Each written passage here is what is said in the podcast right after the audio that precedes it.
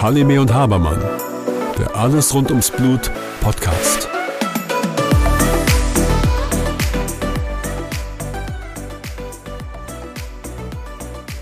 Hallo Björn. Hallo Susanne. Wir sitzen hier, ein sehr schöner Ort, wieder mal bei 32 Grad ähm, in einem Restaurant Gasthaus und äh, der goldene Esel, ne? Zum wilden Esel. Ach, zum wilden Esel. Okay, zum wilden Esel. Okay. Ähm, Kürzere Kanalroute Rhein-Main. Ah, guck mal. Ja. Und äh, ist gar nicht so voll. Wahrscheinlich, weil es auch sehr heiß ist, sind die meisten Leute sicher nicht hier sitzen draußen und äh, sind eher wahrscheinlich in den Schwimmbädern. Ne? Genau, normalerweise ist es hier deutlich voller. Du hast sehr viel mehr Radfahrer und auch Wanderer. Nur, das muss man verstehen, bei 32 Grad sucht dann doch jeder vielleicht eher das Schwimmbad auf und äh, geht eher weniger joggen oder mit dem Radfahren. Ja. Ähm, bei Schwimmbad kommen mir dann immer so kommen mir ein paar Gedanken raus. Ne? Sitzen ganz viele Patienten bei uns oft in der Sprechstunde und fragen sich dann immer, ähm, wir empfehlen Ihnen ja oft das Schwimmen, weil das ja einer mit der ungefährlichsten oder nicht so risikobehafteten Schwimmart ist. Aber ähm, oft fällt mir dann ein, wenn die dann so von ich weiß nicht welcher Höhe runterspringen, ist es dann doch vielleicht gefährlich? Ja, ich, ich, ich denke, man muss da differenzieren. Wenn wir jetzt Kindern oder Erwachsenen empfehlen, schwimmen zu gehen, dann haben wir so die Vorstellung, dass das sehr strukturiert abläuft. Du gehst in ein Schwimmbad, gehst in die Umkleide, ziehst dich um und dann steigst du ins Wasser und ziehst so deine Bahn. Mhm. Ähm, ähnlich wie es vielleicht in einem Schwimmverein ist. Und das machen ja auch viele tatsächlich als Sport, ja. ähm, dass sie zum Schwimmen gehen und danach gehen sie wieder raus, ziehen sich um und das war es dann gewesen. Mhm. Ähm, ganz anders ist es aber, wenn du Sonntagmorgens bei so Temperaturen in ein Freibad gehst. Ne? Das ist nicht ganz so strukturiert, der Ablauf. Da gibt es dann doch ein paar Gefahren innerhalb des Schwimmbads. Und du hast es angesprochen, das Springen zum Beispiel. Ne? Also wenn ich jetzt irgendwo runterspringe aus drei Meter Höhe und ich ähm, lande perfekt und habe möglichst wenig Widerstand beim Aufprall, ähm, dann macht das wahrscheinlich kein Problem. Aber was passiert denn, wenn ich irgendwie mit dem Oberschenkel oder mit dem Bauch aufkomme auf dem Wasser? Ne? Das heißt, auch da glaube ich ganz ehrlich, ich glaube, ich kann mich nur an meiner Sprechstunde, glaube ich, ein oder zwei Mal erinnern, wo die Kinder tatsächlich falsch oder ungünstig aufgekommen sind und dann tatsächlich sich eine Blutung zugezogen haben und das auch im ersten Moment gar nicht so gemerkt haben, weil, glaube ich, durch die Wasseroberfläche, die Kühle danach. Ja, und die Emotionen. Ne, die, okay. die, sind ja da ja. drin in dem Schwimmbad, die sind, das macht denen alles Spaß. Ne? Dann gehst du mal über die Liegewiese, die ein bisschen uneben ist, und holst dir ein Eis oder ist irgendwo ein Volleyballnetz aufgebaut im Sand und dann wird dann noch Volleyball gespielt. Ne? Das sind viele risikobehaftete Situationen, ähm, auf die man entsprechend vorbereitet sein muss. Das heißt, in jedem Fall bei solchen Freizeitaktivitäten würde man dann ja gucken, dass man zumindest die ähm, Prophylaxegabe oder zumindest die Gabe für den Faktor 8 oder Faktor 9 zumindest dafür sorgt, dass man da dementsprechend vorsorglich gespritzt hat. Ich sehe das ähnlich wie ein Sport. Ne? Also du gehst irgendwie zum Fußballtraining oder du gehst zum Tennistraining mhm. und dann gehst halt an dem Tag eben ins Freibad. Und du kannst einfach nicht abschätzen, wie aktiv du sein wirst. Ne? Du bist in der Gruppe und hast deinen Spaß. Ja, aber es ist interessant, weil die meisten Leute nehmen, haben das ja nicht auf dem Radar, ne? dass sie dann mhm. tatsächlich vorher spritzen sollten oder zumindest auch was dabei haben müssen, weil das ist ja viel äh, Spielspaß und keine Ahnung, und dann kann es dann tatsächlich passieren. Mhm. Auch durch die Menschenmasse oder auch viele Leute. Ja, oder die Freunde, die dich einfach mitziehen. Ja. Ja. ja, das ist so. Und da ähm, glaube ich, das ist auch nochmal ein Punkt, den man aber auf jeden Fall nicht bedenkenlos machen sollte. Ja, Zumindest können Sie sich dann einfach mal eine Dosis dann einfach mal zu Hause spritzen. Im Vorfeld. Dann, Im Vorfeld, ja. ne? Weißt mhm. du, können dann einfach mal los, ähm, losziehen. Auch mit der Familie. Das ist deutlich entspannter, was auch wenn die mit dem Kinder schwimmen, also wenn die Kinder deutlich jünger sind und sie verbringen dann einen Tag im, äh, im Freibad, ähm, geht das ja genauso. Da können ja alle möglichen Verletzung auftritt. Und da sollte man einfach mal, sich, um sich den Stress, Stress zu nehmen, einfach vorher gespritzt haben, mhm. glaube ich. Ne? Auf jeden Fall. Und das ist ja nicht nur das Freibad. Ne? Wenn die ein bisschen älter sind, ähm, Jugendliche, dann kannst du so wie hier mal runter an den Rhein gehen, dich an den Strand setzen. Und auch das bietet ähm, gewisse Risiken, gerade wenn es dann gegen Abend wird. Man macht seine Beispiele am Ufer und trinkt vielleicht das eine oder andere Bier dazu. Ja, und dann ist man unachtsam, ne? dann äh, tritt man äh, in die ein oder andere keine Ahnung, Kerbe rein oder vertritt sich, was auch jeder andere machen würde. Das ist jetzt nicht so, dass man sagen muss, es ist tatsächlich Hämophilie-spezifisch, sondern es wird ja bei jedem anderen genauso passieren. Nur da äh, setzt man sich Gefahren aus, die man dann möglicherweise erst am nächsten Tag verspürt. Ne? Oder wenn es eine schwerere Umknick-Problematik ähm, ist und hat man sofort das Ergebnis. Aber manche Sachen spürst du doch meistens erst einen Tag, zwei oder drei Tage später. Wie ist das denn, wenn jetzt jemand in seinem festen Schema ist? Mhm.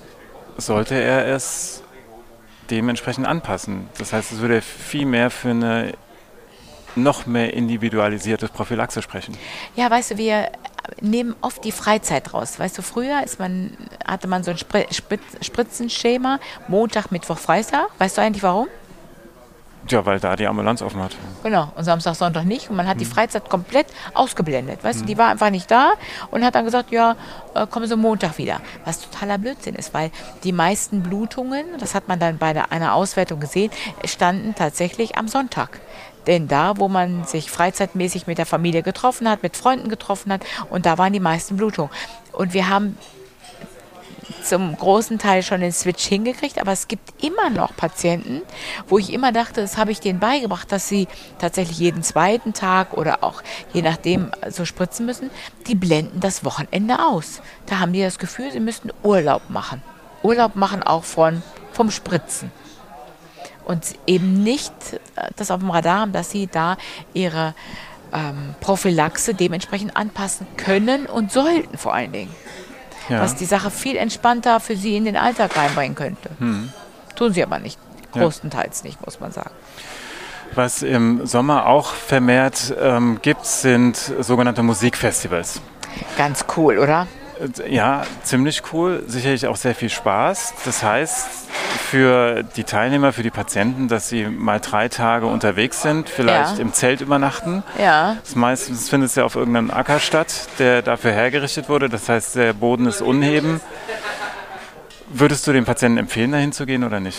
Also, ich würde es Ihnen nicht verbieten, aber Sie müssen tatsächlich Ihr Spritzenschema dementsprechend anpassen. Und zwar wirklich gut anpassen, damit Sie tatsächlich den Gefahren komplett aus dem Weg gehen können, was die Blutungsproblematik ist. Ne?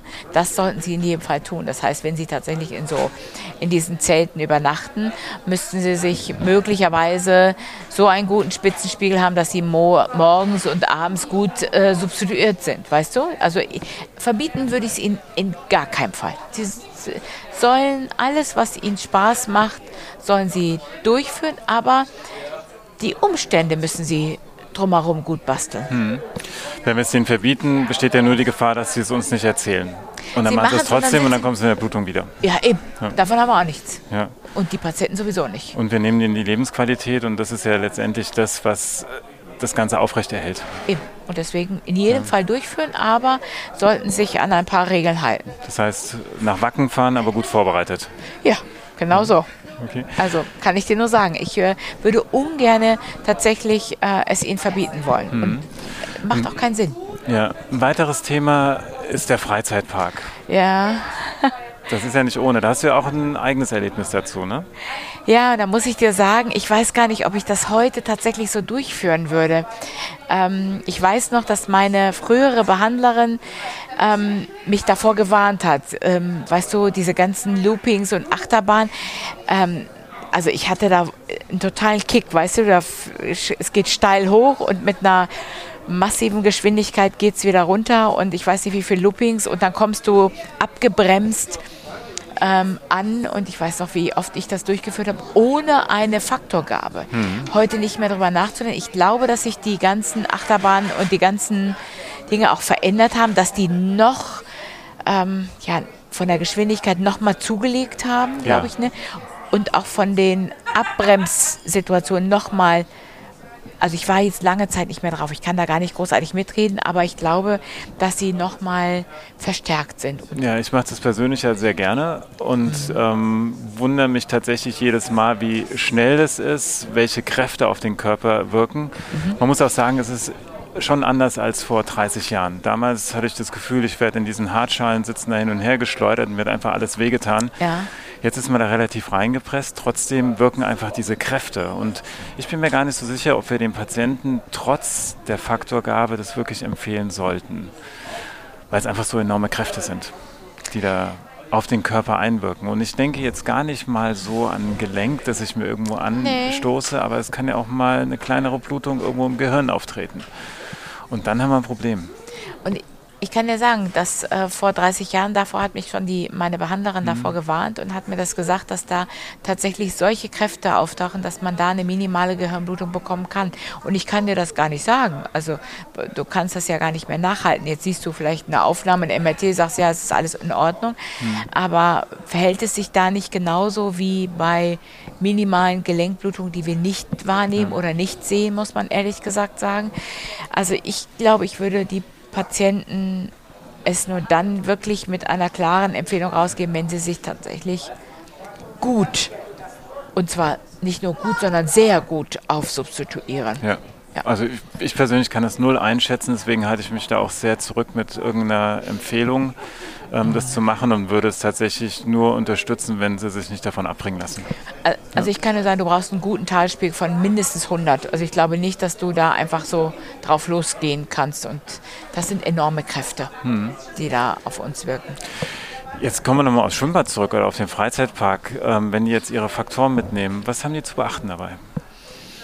Weißt du, bei so einer Temperatur ähm, müssen Sie schon ein paar Dinge beachten. Es gibt ja selbst für die Präparate, die ja wirklich ein Höchstmaß ein, wirklich, wo man sagt, die haben Temperaturen bis 34 oder 36 Grad. Ich meine, wie schnell haben wir in der Sonne mehr als 36 oder 40 Grad. Das heißt, auch da müssen Sie sich zumindest Gedanken machen, dass wenn Sie das Präparat mitgenommen haben, das gegebenenfalls auch zeitnah dann auch zu verspritzen. Das, mhm. denke ich, sollte in jedem Fall beachtet werden. Das können Sie ja mitnehmen, sollten Sie auch mitnehmen, mhm. aber dann mit Kühlelementen, aber dann auch das als nächstes zu verbrauchen, damit ja. das äh, nicht äh, so schnell abgebaut wird. Und zumindest haben wir da äh, einen besseren Schutz.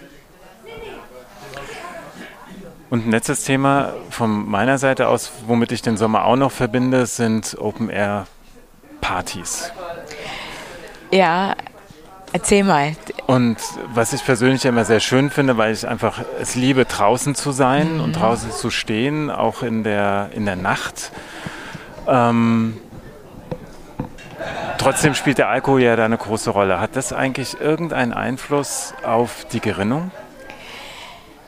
Du weißt so, da gibt es sicherlich das ein oder andere Ergebnis, die eine oder andere Studie, die das mal ausgewertet hat. Aber ich glaube tatsächlich nicht, weil sonst wäre es in irgendeiner Empfehlung, würde es drinstehen, kein Alkohol zu trinken. Das glaube ich tatsächlich nicht.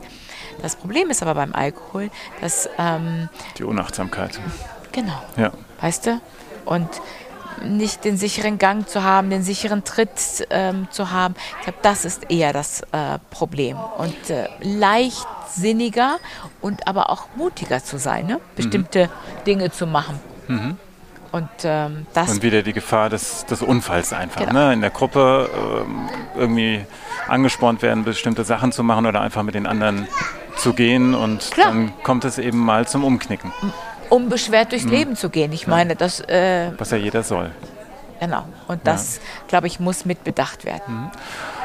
Und dann doch noch ein allerletztes Thema: Sport bei dieser Hitze. Ich persönlich mag das gerne. Ich mache auch, auch gerne Ausdauersport bei solchen Temperaturen. Mhm. Müsste ich jetzt als Betroffener vermehrt Faktoren spritzen, wenn es heißer ist? Ich habe ja ah. eine komplett andere Zusammensetzung auch ja, der Flüssigkeiten. Du, du musst wissen, dass ähm, selbst alleine durch diese Hitze die gesamte Durchblutung besser ist. Das heißt, wenn es dann zu einer Blutung kommt, ist das Ausmaß der Blutung und de, der damit verbundenen Folgen größer, als wenn ich das zum Beispiel im Winter habe oder in, im, im Herbst habe, sage ich mal. Da habe ich eine ganz andere Grundvoraussetzung für das gesamte Gewebe, was ja dann gut durchblutet ist oder noch mehr durchblutet ist. Ich glaube, das birgt die ähm, Gefahr mit sich letzten Endes. Aber sonst gibt es ja nichts Großartiges zu beachten. Aber ja, vielleicht doch ähm, wenig getrunken, weißt du, Kreislauf ist oft nicht so stabil und dann doch zu einer weiteren erhöhten ähm, Durchblutung am Gelenk oder am Gewebe, sage ich mal. Ne? Das mhm. ist, glaube ich, eher zu beachten. Das heißt dann, ja klar, viel trinken zählt auf jeden Fall dazu, aber auch mehr substituieren? Naja, ich weiß gar nicht, ob man mehr substituieren muss, aber ich glaube, man muss wieder individueller substituieren. Das heißt, wenn ich mich so zwei, drei Tage draußen bewege und auch in dieser Hitze draußen bewege, sollte man Folgendes beachten, dass man sagt, naja, vielleicht ist es dann schlau, seine Substitution dementsprechend gut anzupassen, mhm. damit es eben nicht zu einem erhöhten Maß an Verletzungen kommen kann. Einfach noch achtsamer zu sein. Das ja. denke ich auf jeden Fall. Ja. Ja. Okay. Ja. Dann würde ich sagen, schließen wir uns mal dieser Gruppe, die wir hier nebendran hören, an. Ja. Da scheint irgendwo gute Stimmung zu sein. Ja, Schönes Wetter, machen wir ja. ein bisschen Party. Und ähm, genießen den Sommertag. Auf jeden Fall, so machen wir das. Susanne, ich danke dir. Ich danke dir, Björn.